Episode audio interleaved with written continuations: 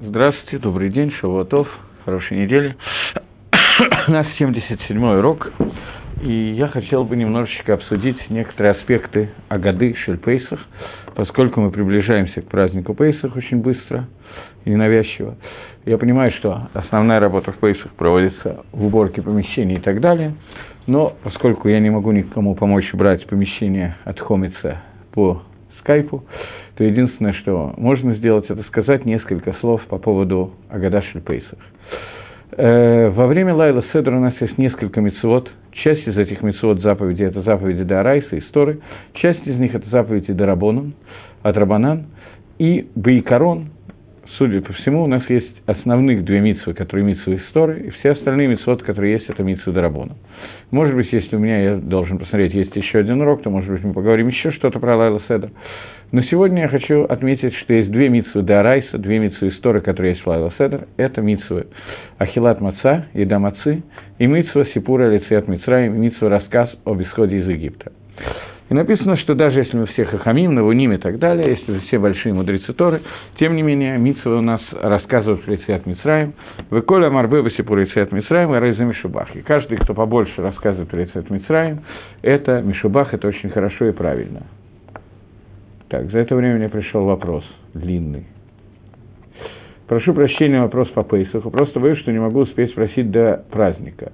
Рав Бен Ишхай, его книги по Галахе, ссылаясь на Сидур Рабейну Рашаш, пишет, что если Пейс выпадает на Шабас, то на столе должны лежать 12 масот, которые включают в себя уже три стандартные. И, как я понял, они должны быть расположены на шести тарелках в две мацы каждый. Эти шесть пар должны быть в порядке э, как шли в пустыне, перенося мешкан. То есть в середине две пары, оставшиеся четыре пары по бокам, Маца Коэна, Леви и Израиля посередине, если можно чуть разнести этот момент, вообще, если в наши дни такой мингак, если да, непонятно, что если маца должна быть на киаре, то как их все уместить? Или достаточно уместить на киаре только пары, которые в середине, большое спасибо, Рафуа, Браха, Ва, Слаха. Я очень польщен вопросами периодически, которые мне задаются, и то, что Иов, который задает вопрос, думает, что я знаю все, что написано в Сидуре Рашаши и так далее. Я, честно так вот, положа руку на сердце, где микрофон, могу сказать, что я не видел даже в глаза Сидура Рашаша. Э, но существует Галаха в Шаббат, которая изложена сейчас я не помню, либо в Ритве, либо в Ражбе, в одном из решений, которые пишут, что лех и мишне, который должен быть на шаббат на столе, лекатхила изначально надо класть 12 хлебов в шаббат на столе. Не, не два хлеба, как мы делаем в шаббат, а 12 хлебов. Есть другой минхак, который говорит, что перед каждым и каждым, он уже приведен даже в Мишне Бруре, что перед каждым из тех, кто сидит в шаббат за столом, не в Пейсах, а в обычный шаббат, должны лежать по две халы. Этот минхак уже приведен не только в Решоним, это Ритва, если я правильно помню, но этот Мингак уже приведен прямо в Мишнебруре. Мингак 12 холод, которые должны лежать в шаббат на каждом шаббатном столе, это Мингак, который известен, он приведен в Решоним, но известен он как Мингак Микуболем. Мингак Микуболем, Сидур Рашаша, это Сидур, который весь основан на Кабале. И основные каванот Рашаша, которые там написаны и так далее, это те самые каванот, которые мы сегодня не умеем лить кавен, и по многим мнениям это просто Иср Гамур нам это делать, поскольку мы перепутаем все, что можно перепутать и так далее. И это не надо делать, скажем так, мягко. Более грубо на тек и циот. Это просто человек Неправильно это делать, не буду объяснять, это и так понятно. Так вот, тем не менее, Минхак 12 холод изложен у решением и изложен у Микуболем и так далее. Мы этого не делаем, так не принято делать. Не принято даже класть по две халы между каждым из людей, которые находятся за столом. Хотя это уже изложено в Мишне Бруре, как Минхак, который надо лакатхил, но так тоже не принято. Э, Рашаш в этом Сидуре пишет, то место, которое вы процитировали, пишет о том, что поскольку обычно Лайла Седр в обычный день мы кладем три мацы, вместо леха мишне мы кладем три мацы, две из которых работают как леха мишне, как двойной хлеб. И мы кладем третью для митсва хилат мацы. Э, поскольку этот лайла седер приходится на шаббат, то фемидак мигуболим, как каждый шаббат у нас есть 12 холод, так и этот шаббат, несмотря на то, что он пейсах, есть 12 мацот. Те, кто придерживается этого мингага, еще желательно понимать примерно, что означает цифра 12 и так далее, то для них есть серьезный вопрос, как раскладывать эти 12 мацот, класть ли их на каре или класть отдельно, или как это соотносится с тем, что, может быть, нужно это сделать так, чтобы у каждого из присутствующих были по три мацы, а всего на столе, кроме этого, еще 12 мацот и так далее. Есть различные варианты, как это можно сделать. И все из этих вариантов, которые я сказал, возможны. То есть разные обычаи альпи кабола, которые можно сделать. Значит, пшада пашут, обычный пшад, которому мы придерживаемся, альпи галоха, мы кладем три мацы. Значительно важнее, чтобы каждый из присутствующих съел по определенному порядку мацы. Определенное количество мацы, которое надо съесть. Но, может быть, я об этом буду говорить в следующий раз. В этот раз я не хочу говорить о количестве, сколько надо съесть. Может быть, я скажу, что в первый ахилат мацу нужно съесть минимум 20 грамм мацы, шельят, шельмихана, э, шельят, наверное, 22 грамма примерно, шельмихана 20 грамм, э, механической мацы, которая квадратная, надо съедать 20 грамм примерно за один раз – а машинные 22 грамма примерно. Это достаточно точные измерения, я не знаю, как их правильно мерить и так далее, взять весы. Это примерно треть, э, лич, э, треть ручной мацы или половина машинной мацы. Окей, теперь э, я не придерживаюсь этого мингага, и поэтому я не знаю, как точно делают те, кто придерживается этих мингагим. Таких людей очень-очень немного очень-очень немного таких людей, которые э, мин, мин, мин, мин, Нагим, Альпи Кабола, все Мингагим, в том числе этот Мингаг. Если вы каждый шаббат придерживаетесь этого Мингага, то имеет смысл это делать и в этот шаббат тоже. Если нет, то, безусловно, не имеет смысла. Теперь еще один вопрос. Э, сейчас. Да-да. У кого-то есть личный Мингаг – он оставляет после каждого шаббата небольшой кусочек хлеба и скапливает это до конца года, и потом сжигает вместе со всем хомицем. Я никогда не слышал такого мингак, но есть мне многое на свете друг Горация, что неизвестно нашим мудрецам. Я не в курсе о существовании такого мингага, понять его мне достаточно трудно. Э, окей. Сухари, которые остаются к Пейсаху, это хамец – безусловно.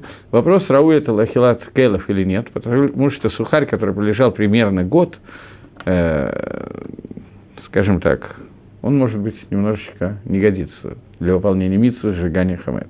Может быть, годится, я не знаю, в каком он состоянии, заплесневел, не заплесневел и так далее. Окей. Теперь все-таки я сегодняшний урок хотел бы говорить не столько о Галахот Лайла Седра, хотя, может быть, это и более актуально, может быть, я сделаю об этом следующий урок, если кто-то другой не дает такого урока, если он дается, то я не буду этого делать. Я постараюсь выяснить. А сейчас я бы хотел немножечко поговорить о Сипур и Циат Мицраем, о рассказе о исходе из Египта. Надо понимать, что это митсва Сипур и Циат Мицраем, рассказ о исходе из Египта, это вторая мицва из Торы, которая есть в ליל הסדר – Первая мицва, которая есть, это אכילת מצה, и вторая – סיפור יציאת מצרים. Все остальные מצוות, которые сейчас могу вспомнить, как אכילת מרור, еды горьких трав, еды, э, что еще там, питья четырех бокалов и так далее, сегодня это מנהגים דרבנן, это מצוות דרבנן, потому что מדאורייתא это было в то время, когда существовал קורבן פסח, тогда и מרור – и Корбан Пейсах, это были жертвоприношения Пейсаха, это были Митсвы Дарайса. Сегодня, поскольку у нас нет жертвоприношения Пейсаха, то Марор тоже становится Дарабоном, и Арба Касот, который мы пьем, тоже становится Дарабоном.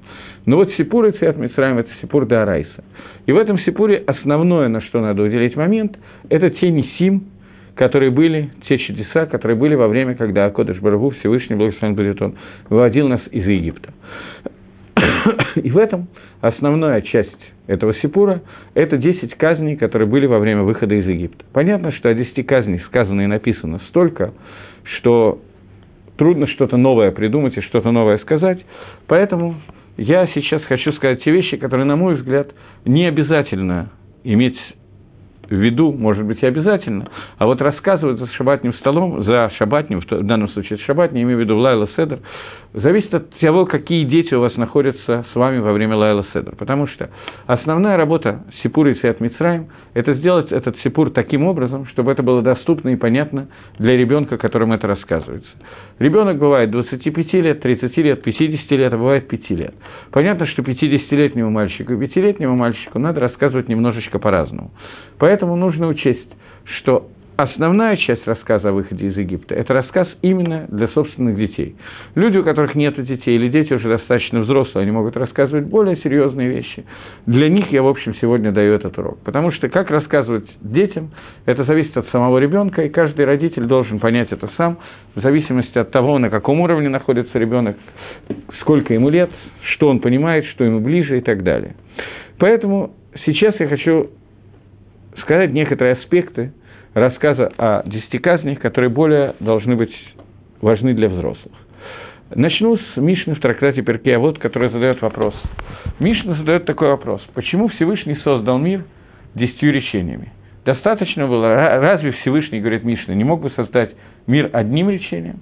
Отвечает Мишна – что Всевышний создал мир десятью речениями, чтобы наградить праведников, которые осуществляют то, что нужно осуществить в этом мире, дают этому миру лиит каем, возможность существовать, чтобы дать им награду за то, что они дают существовать миру, который сделан, который сделан целыми десятью речениями. И чтобы наказать Рашоим, нечестивцев, который разрушает мир, который был создан целыми десятью речениями. Это примерный пересказ того, что сказано в Мишне Перкиавод, и эта Мишна не до конца понятна. Вопрос, который на нее задается, вопрос очень простой, что мир создан десятью речениями. Мог быть создан, Мишна говорит, мог быть мир создан одним речением. Зачем создан десятью?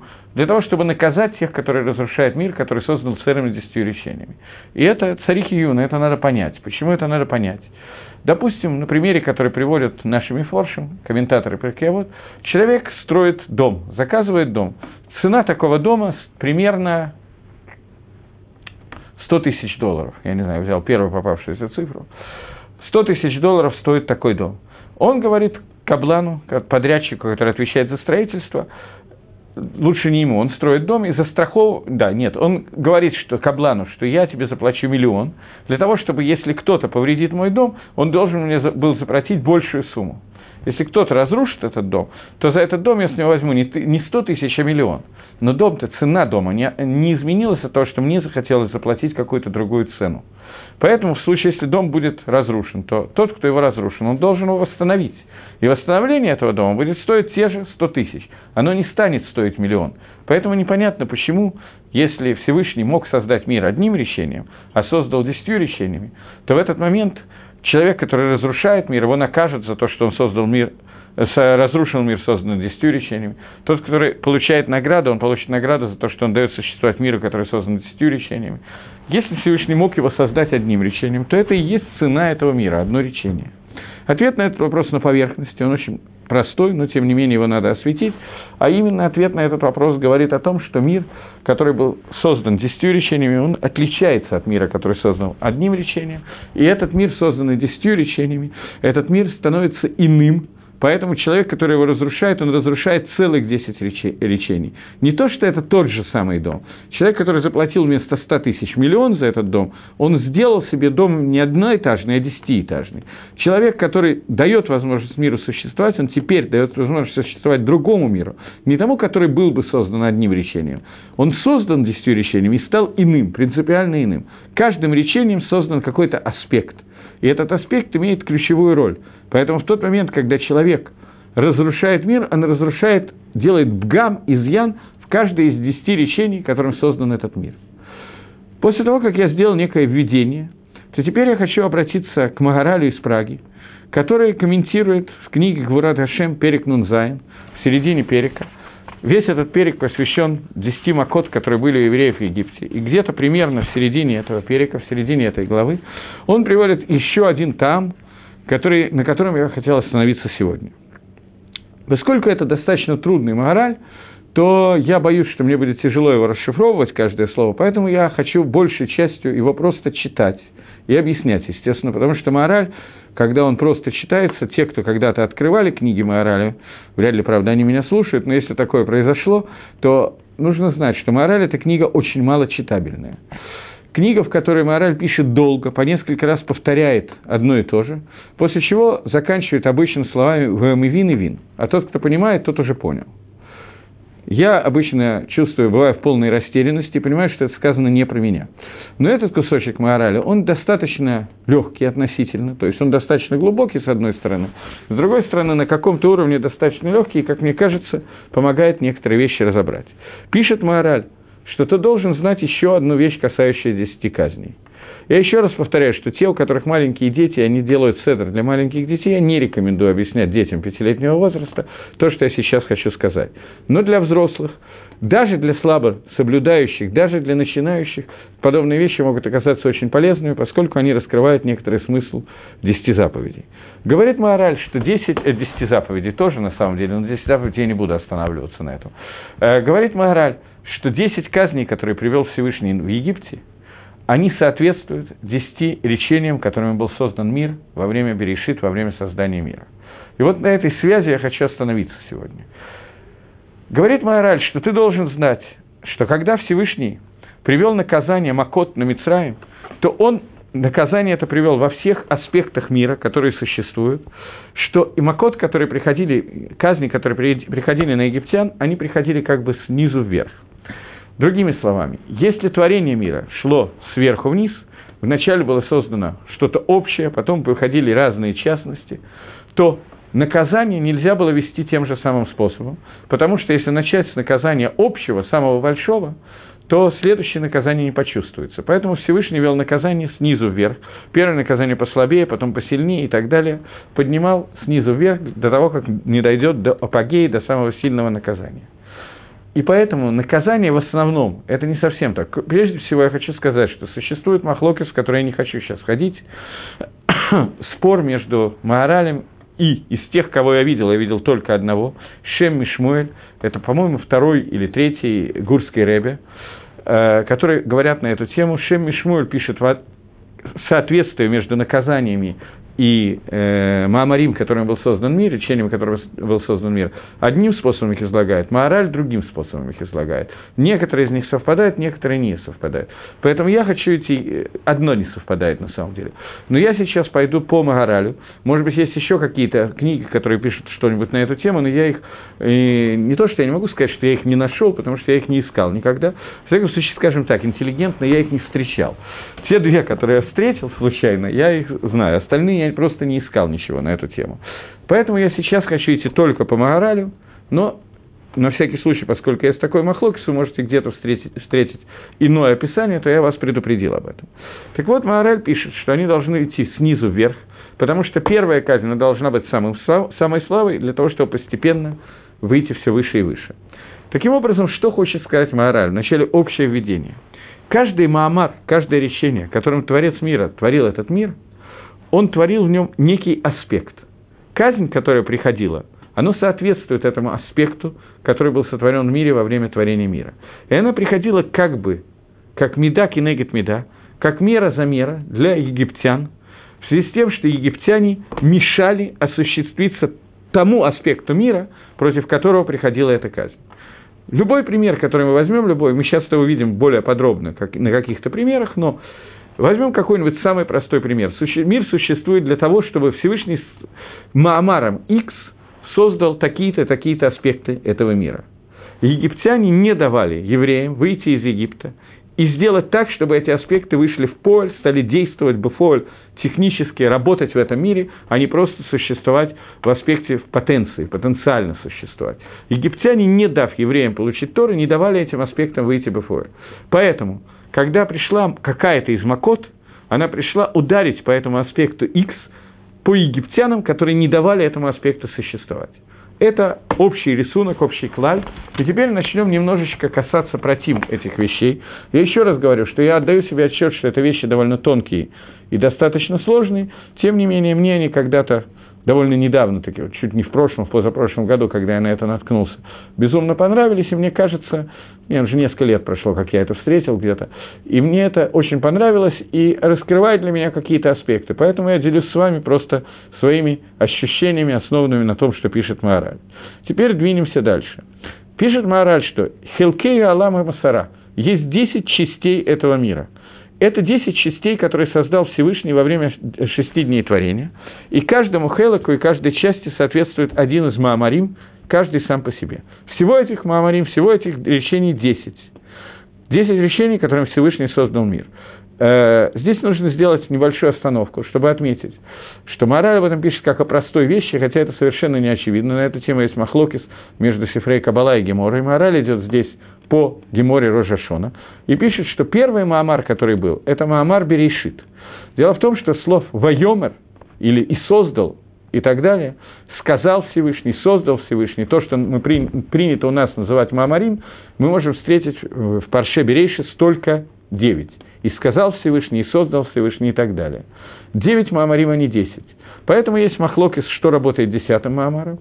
И в Геморе Рожашона Дадафи Ламит Бейт приведено мнение, что Берешит, на самом деле это мнение наиболее известно, но в книге Зогра написано иначе. Но в Геморе написано, что слово «берешит» – это тоже Маамар. Берешит – это тоже речение, это первое из речений, которое создал этот мир, поэтому находится всего 10 речений.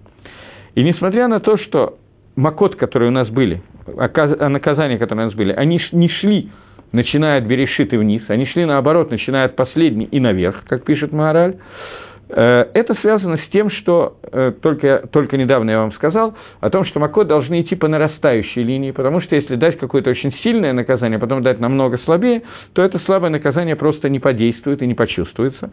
Поэтому их надо было завести с низу вверх, в связи с этим они идут в обратном пропорции, не так, а так.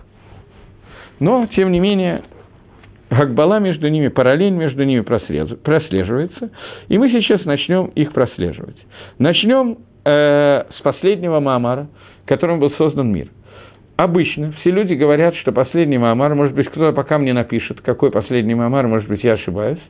Есть на эту тему тоже обычно разные философские мысли. Я тяну время, но, мы, но надпись не появляется. Ладно, тогда про... Нет, не появилось. Окей, последний Маамар, последнее речение, которым создан мир, это было не фраза «сделаем человека по образу и подобию», как обычно отвечают мне на вопрос, когда я задаю этот вопрос.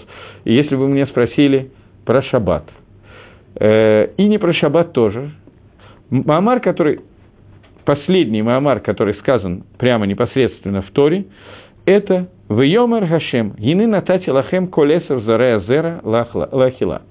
И сказал Всевышний, здесь прямо сказано, не надо думать, берешит, это Маамар, Ло Маамар. И сказал Всевышний, вот я дал вам любую зелень, которая растет на земле, зелень травную, которая происходит по семенам их, для пищи. И это то, что сказано, что это десятый Маамар, который Всевышний дал для всех животных и для людей, и из него вытекает э, пища, которую мы принимаем начиная от рыб, которых в воде, и кончая нами с вами, и так далее, и так далее. Э, секундочку. Теперь надо остановиться на том, что такое пища.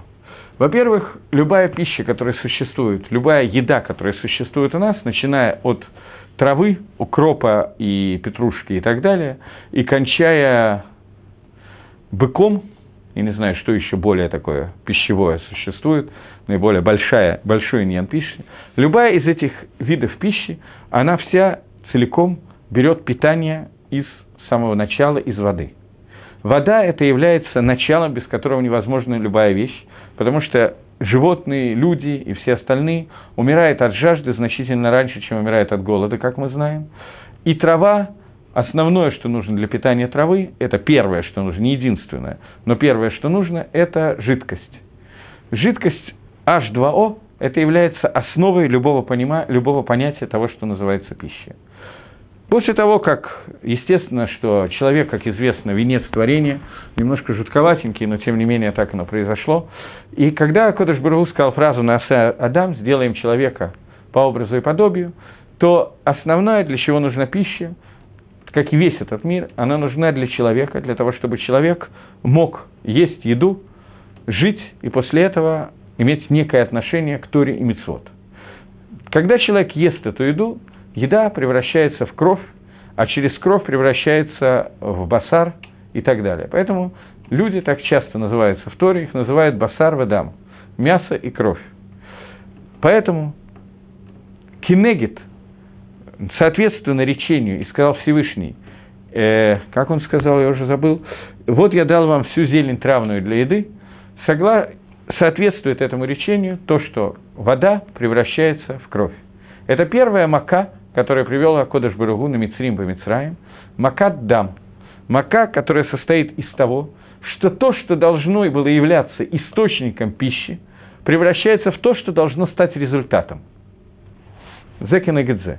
То есть, поскольку все, что мы едим, действительно должно превратиться в кровь, собственно, для этого мы едим, для того, чтобы у нас была кровь какая-то и так далее. И, может быть, кто-то, кто поумнее меня, может вам рассказать, какие продукты во что превращаются и так далее, каким образом это влияет на кровеносную систему, но я не буду этого рассказывать по одной причине, мои знания близки к нулю, но все знают, что человек, который находится, эта болезнь впервые была открыта на кораблях, когда корабли надолго уходили в море, кругосветные путешествия, еще какие-то долгие путешествия и так далее, у людей начиналась цинга.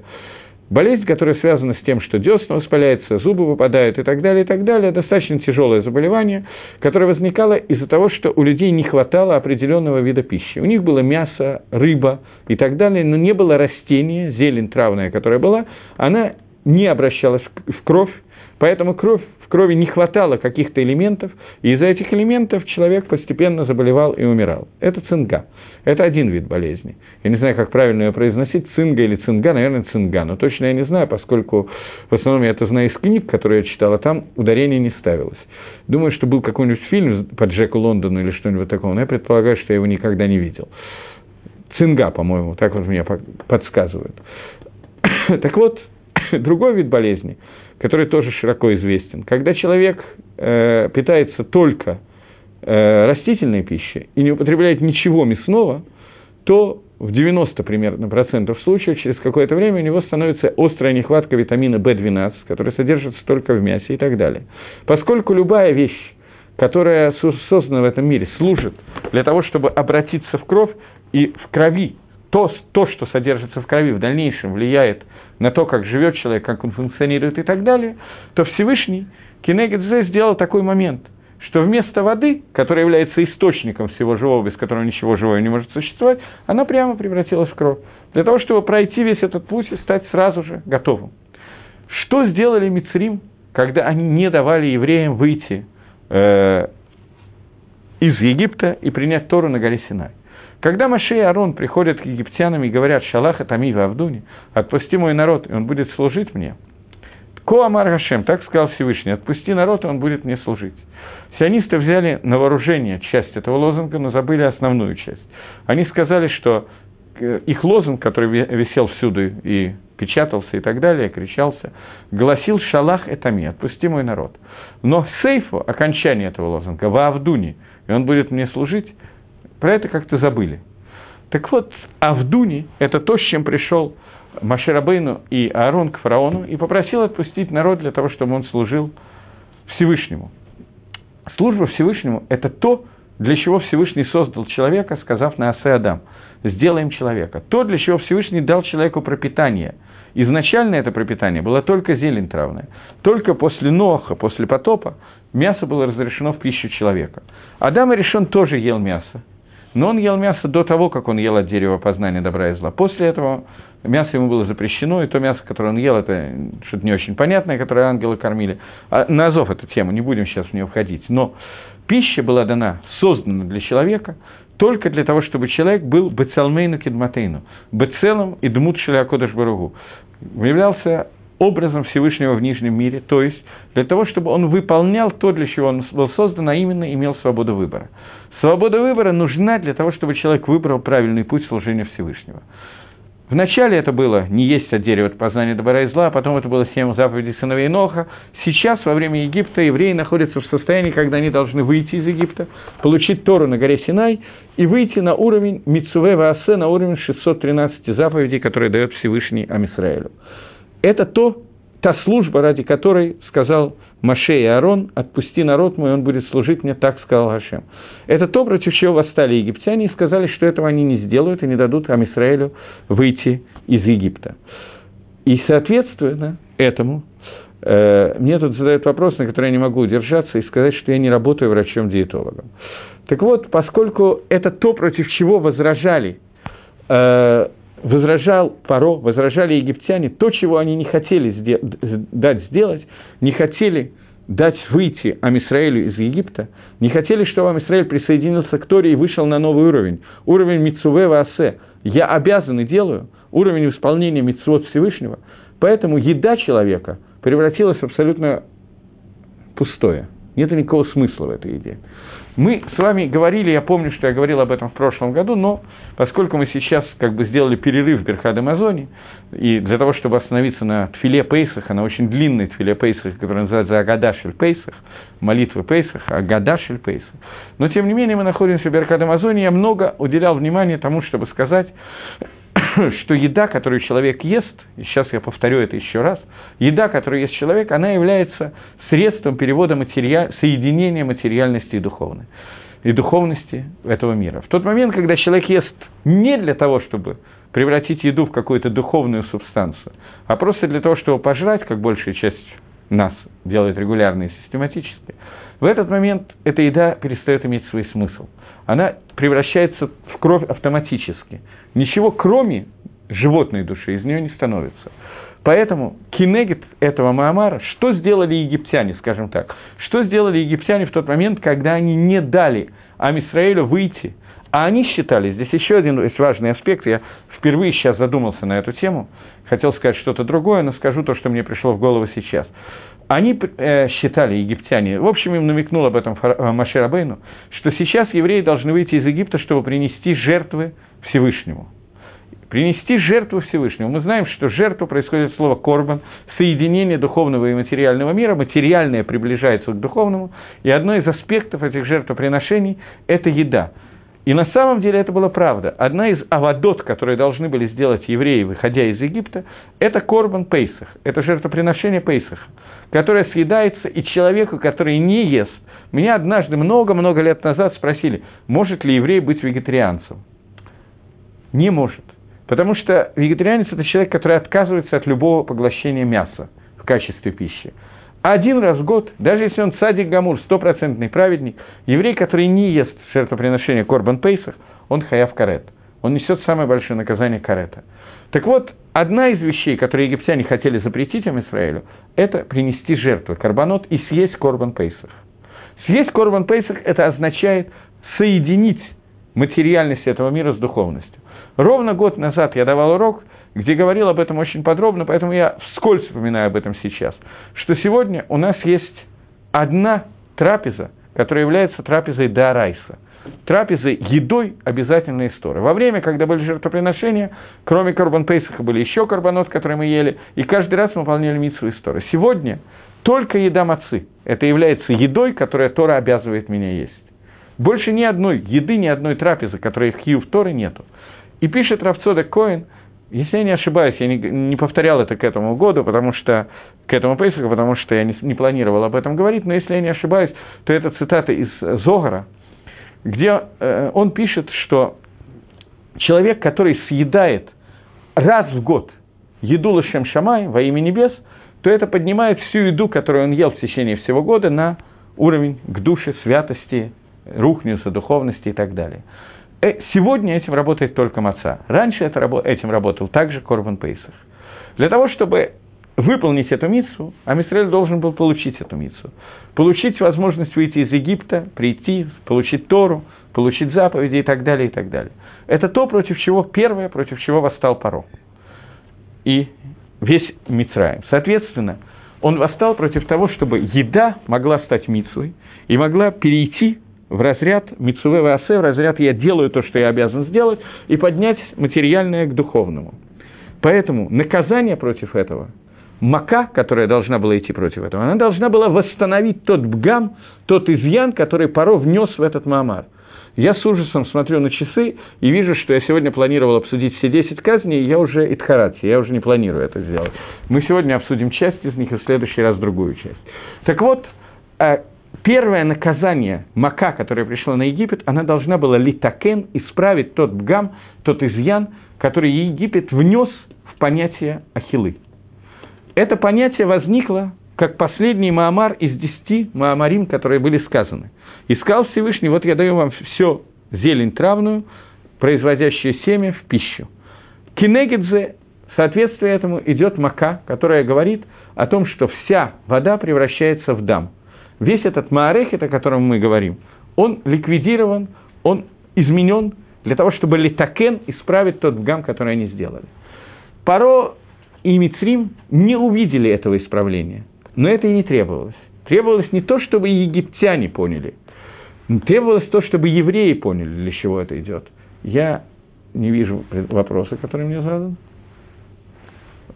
Уже не задан вопрос, стерли его частично. Ладно.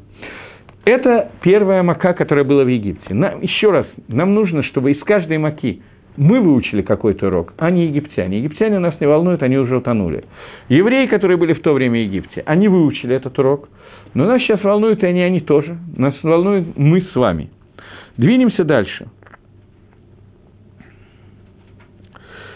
Так вот, я увлекся и не зачитал некоторый кусочек мораля, и поэтому я дочитаю то, что сказал Маораль. Я фактически уже его сказал, но поскольку я боюсь здесь некоторых острых углов в этом Маорале, поэтому я хочу их зачитывать. Сейчас, э, секундочку. Э,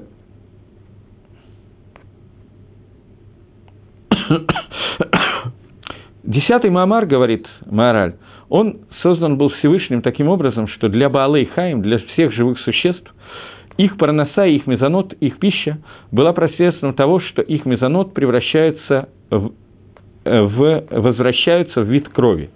И так же, как кровь, э, она снабжает Баальхаем э, животных там, что, так, что кровь превращается в часть мяса, и из крови получается вся, все пропитание, которое есть у живого существа, и это и есть его жизнь.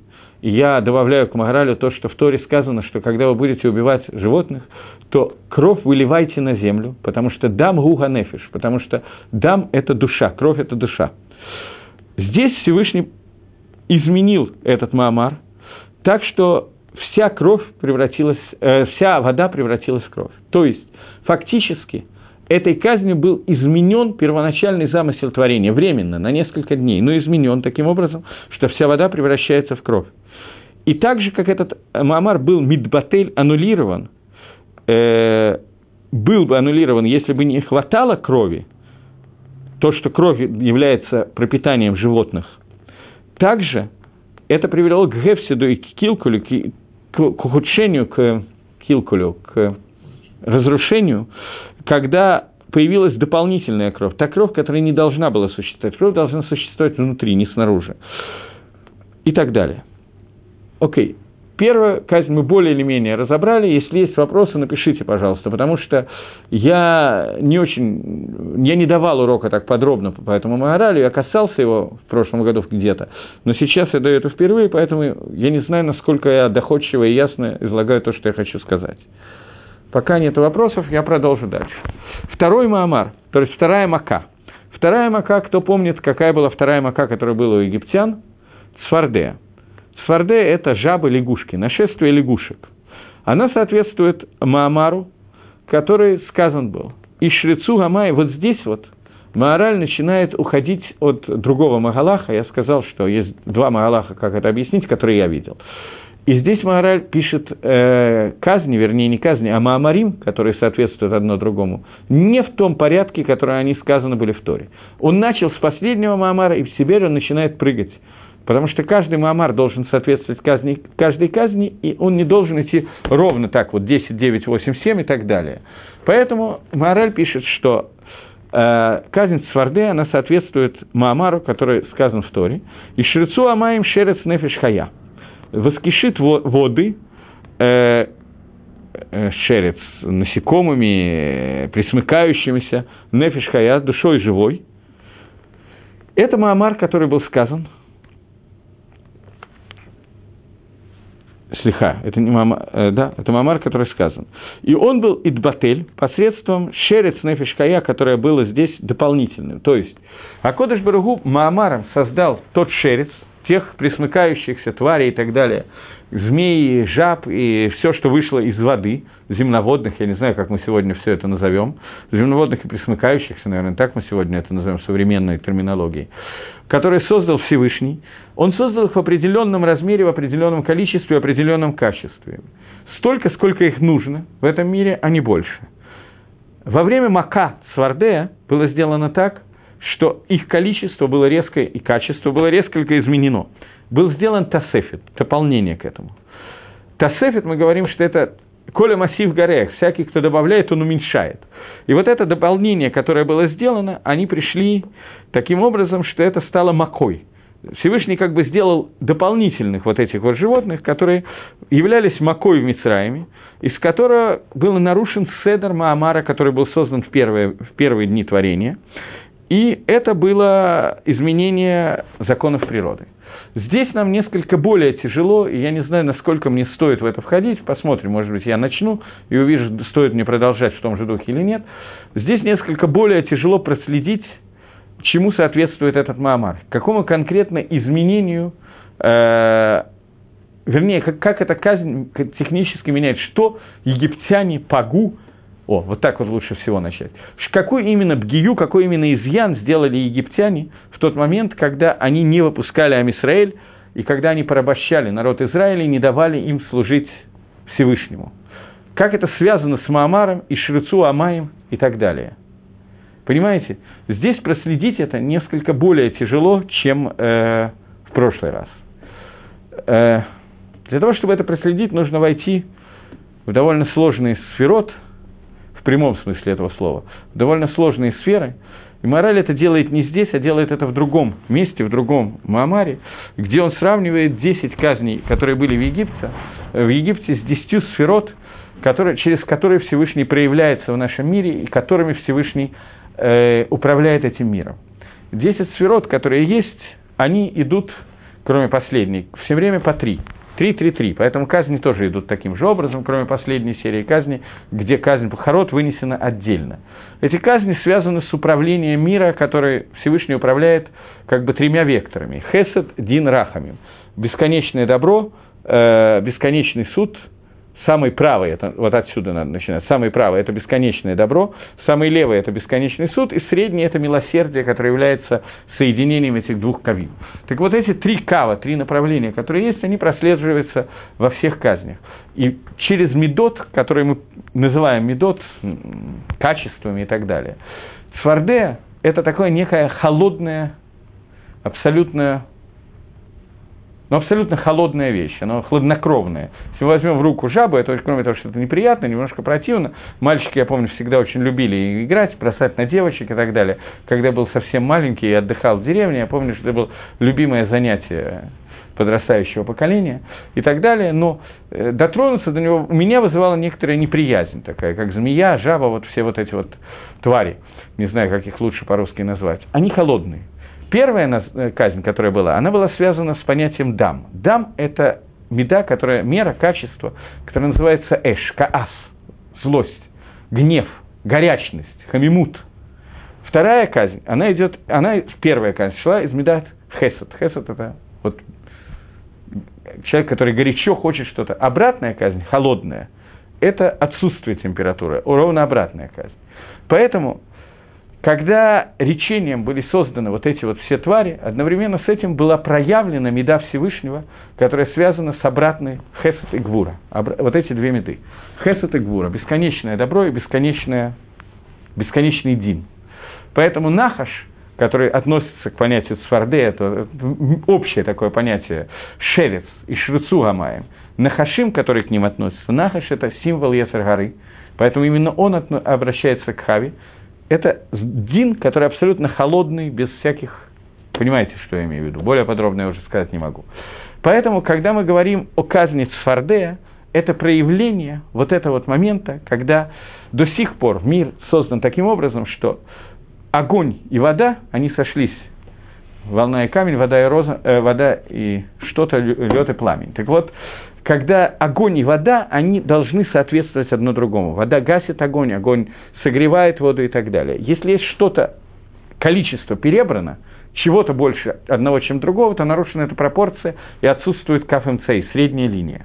Поэтому здесь что делали египтяне? Египтяне не давали Амисраэлю выйти, уйти из рабства, уйти из Авдута и стать самостоятельным народом, у которого полностью реализуется Пхерахавши. Эвид, принцип Эвида, это человек, у которого отсутствует понятие Пхиры. Он не может выбрать, что он хочет делать, а что он не хочет делать. Он полностью зависит от своего хозяина. Он делает то, что хочет хозяин. У него нет своей воли. У него нет времени распоряжаться собой. У него нет технической возможности что-то сделать самостоятельно. Мицрим хотели оставить э, евреев в рабстве. А вдут – это рабство. Эвит – это раб. Евреи должны были оставаться рабами, то есть они должны были потерять свою свободу воли. Разница, вот эти два направления, в тот момент, когда они неравноценны, неравнозначны, то это лишает человека полностью пхирыхавши, полностью лишает свободы воли. И это переходит через то, что Ецергара, змей, жаба, то все шерец, который создан в этом мире, он проявляется таким образом, что вот эта вот холодность, лишение температуры, лишение человека каких-то чувств и возможностей что-то решить, оно играет свою роль. Поэтому из-за того, что египтяне хотели сделать с этой евреями, оставить их рабами, поэтому меда кинегит меда, чтобы легашлим, чтобы этот бгам исправить, извините, что я сбиваюсь на иврит, мне так немножко проще, для того, чтобы исправить тот бгам, который был создан с самого начала. Из-за этого было нужно привести макат мака, мака, которая называется свардея, для того, чтобы было ощутимо то, о чем мы сейчас говорим. Естественно, это не единственный тамы этих макот, не единственный смысл этот макот, этих макот. Я просто хочу каким-то образом пояснить, для того, чтобы мы могли двигаться дальше, и для того, чтобы мы могли, рассказывая детям пятилетним о тех макот, которые происходили в Египте, еще заодно немножко думать о том, к какому результату они должны были привести. Двинемся дальше. Третья мака, которая была в Египте, это мака, которая называется киним. Э, так получилось, что я уже начал об этом говорить, поэтому да, давайте я продолжу. Когда я говорил про первую маку, я сказал, что дам – это хамимут, горячность, эш. У нас существует арба и садот, четыре исода, из которых существуют все виды Ецаргары, которые существуют. Первый сот – это Эш, другой сот – это Маим, и мы дошли, э, Эш – это огонь, это Дам, второй сот – это Маим, это Цварде, и третий сот – это Афар. Афар – это прах, земля. С исодом Афара связана Макат Киним сказано, что Маше зачерпывает, я пропускаю, каким образом это происходило, я думаю, что вы сами знаете. Раша подробно пишет о том, что Маше и Арон взяли по две горсти, ладно, расскажем это. Потом все эти горсти были сложены в одну горсть к Маше, Маше подкинул, и вся эта горсть пепла, которую он, праха, которую он подкинул, превратилась в киним, и киним покрыли весь Египет и так далее. Так вот, Мака Шлишит, третья Мака, которая была, Макат Киним, Вши, она происходит из Афара. Афар, который э, был он превращается в киним. Она бьет по Маамару, который сказан, «И кву Амаева теряя баша». Соберутся воды, которые под пространство в одно место, и обнажится земля. Обнажение земли. Обнажится земля, это появится Афар. Сейчас э, Маше получает приказ собрать этот Афар в одну горсть и превратить их в киним. То есть та баша, которая была, а на этот Афар, который был, та суша, которая проявилась, она превращается в киним. Афар – это место, которое годится для того, чтобы... Сейчас я зачитываю кусочек морали, а потом мы будем его обсуждать. Афар – это то место, которое годится для того, чтобы превратиться в Ишуф, в место, которое поселение, то место, которое населено, в котором живут люди. Такое место называется Афар. Остальная земля не называется Афар. Я не знаю, как ее назвать, Кадурарец, земной шар – что такое основное место? Мидбар, пустыня и так далее. Воды, океан. Но афар, слово афар, всегда употребляется в том месте, где живут люди. Э, окей. Теперь давайте, я зачитал этот кусочек Магараля, и давайте попытаемся разобраться, что имеется в виду. Э, что такое киним? Киним – это вши, которые поражают кожу, потом будет еще одно наказание, связанное с кожей, это то наказание, которое поражает кожу, волосы, шерсть, и так далее. То есть все живое, что есть у человека, оно сконцентрировано то, что является контактом между внешним миром и самим человеком, это кожа. Есть внутренность человека, кожа закрывает, связывает его. Раньше изначально человек был создан Бебигдей Ор Салифом, одежды, которая создана из света, который его покрывал Всевышним. После того, как человек съел от дерева познания добра и зла, его кожа стала такой, какая она есть сегодня. И поэтому кожные болезни, которые есть, мы еще к ним сейчас вернемся, когда будем обсуждать э, э, Макар Шихин, но кожа была поражена тем, на чем человек живет. Для чего Акодыш Баругу сделал так, что он собрал все воды в одно место, сделал мировой океан, и сделал некоторое количество материков. Есть мнение, что он сделал один материк, потом этот материк раскололся.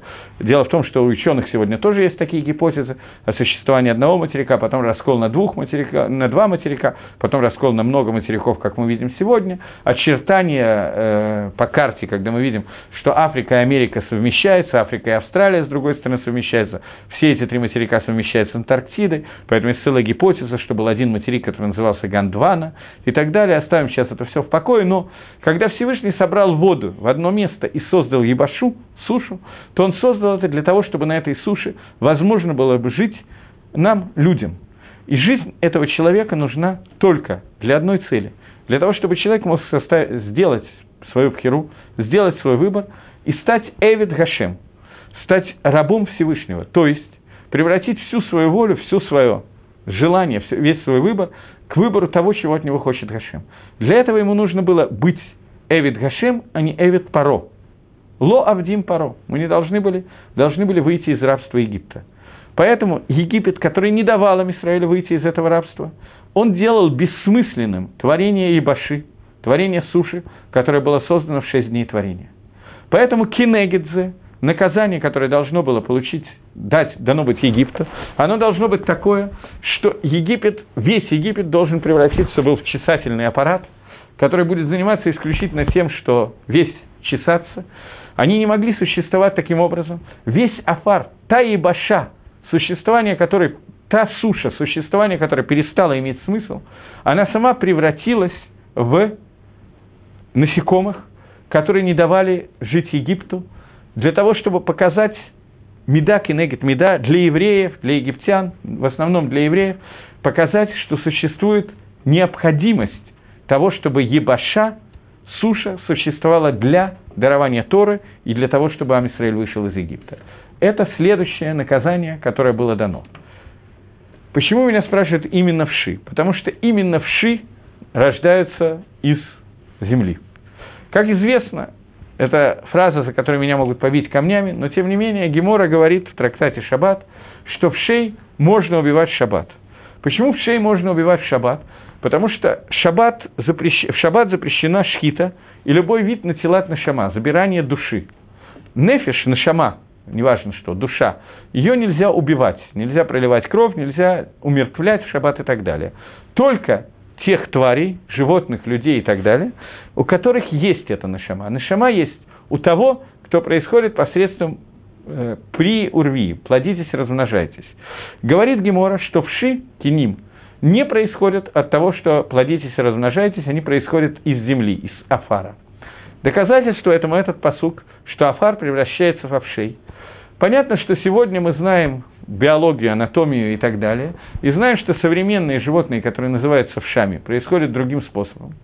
Они происходят именно посредством снесения яиц, и эти яйца можно найти, увидеть в микроскоп, посмотреть и увидеть даже то, как они вылупляются и превращаются в шеи и так далее. И они происходят посредством при юрви, стандартное размножение. Есть несколько мигалхим, которые объясняют противоречие. Это один магалах, один путь объяснение, что киним, о которых говорит Тора, это не те киним, которые мы видим сегодня.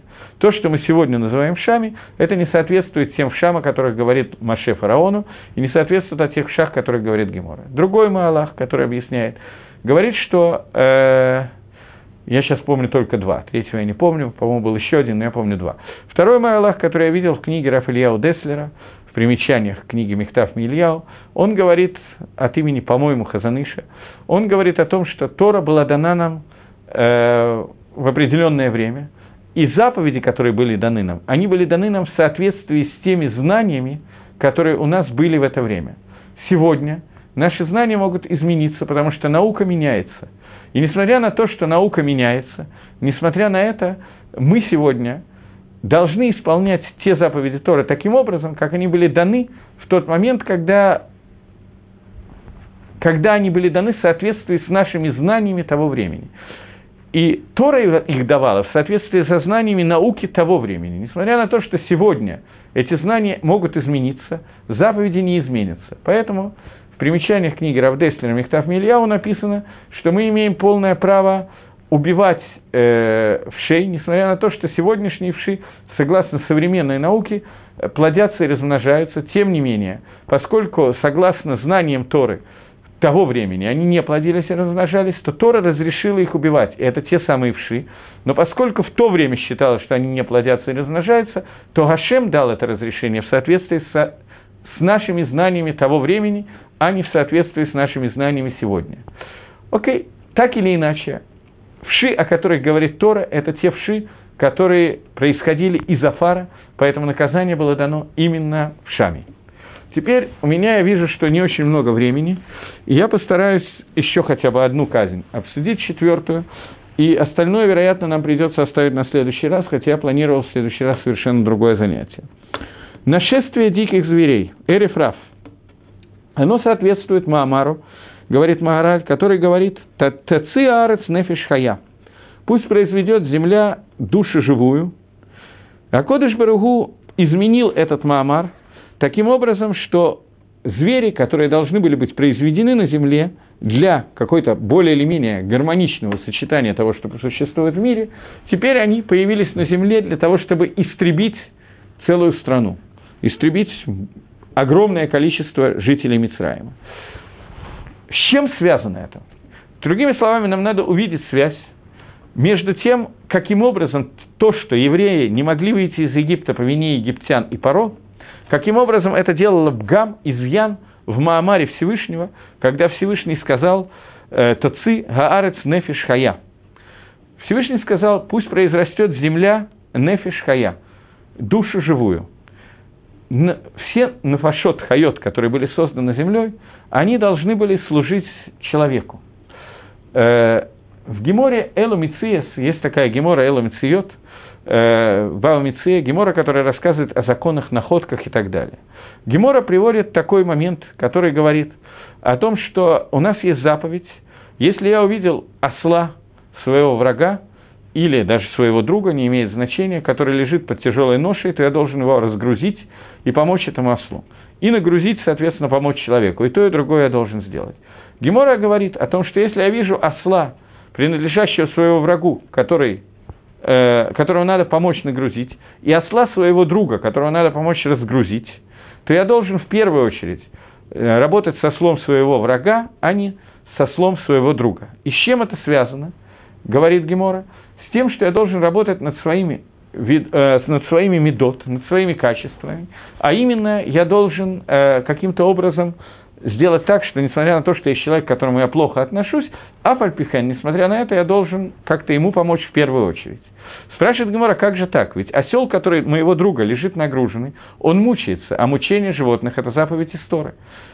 Говорит э, Гемора, что несмотря на это, я должен вначале помочь своему врагу, поскольку это важно для того, чтобы воспитывал свой медот, улучшал свои качества. Э, говорит нам Иосиф, как может быть воспитание своих качеств важнее, чем какой-то запрет истории, который я сейчас нарушаю? Отвечает и Иосиф таким образом, что в тот момент, когда я воспитываю свои качества – то я делаю так, что животное страдает и мучается. Но это не имеет значения, потому что все животные, которые созданы в этом мире, они созданы для меня. Поэтому, если мне нужно мучить животного, и человек от этого получает какой-то ревах, то это можно делать. Например, Приводится самый простой пример. Шхита – это тоже мучение животных. Может, кто-то вам расскажет, что животное во время шхита не мучается, я не знаю, я не проверял. Но в любом случае, безусловно, какое-то страдание во время шхита есть. И тем не менее, несмотря на это, человеку разрешено э, резать животное, потому что оно нужно для пищи. Осел, он вообще в принципе предпочел бы не возить какие-то тяжести, а стоять и кушать или еще чем-то заниматься. И тем не менее, Гакодыш Барагу разрешил мне использовать животные, ездить на лошади и так далее, и так далее. Любое использование животных, поскольку все животные созданы для меня, поэтому это не называется царь Балайхаем, не называется мучением животных. Таким образом, животные нужны для того, чтобы человек их использовал. Для этого они были созданы. Но сам человек нужен для того, чтобы он выполнял волю Творца. Таким образом, существование животных нужно для того, чтобы с их помощью человек мог выполнить волю Творца. Поэтому Ноаху было сказано забрать животных в ковчег, и животные были спасены. Поэтому человек, когда он идет получать Тору, он, животные должны существовать. В тот момент, когда его не пускают получить Тору, нет смысла существования животных. Поэтому мака, который привел Акодыш Баругу на Мицрим в Египте, это мака, когда животные пришли для того, чтобы стукнуть египтян, показать, вы не даете нам возможности существовать для того, для чего мы созданы, получите. Это четвертая мака, и остальные шесть макот в Дашем мы разберем в следующий раз. А сейчас до новых встреч!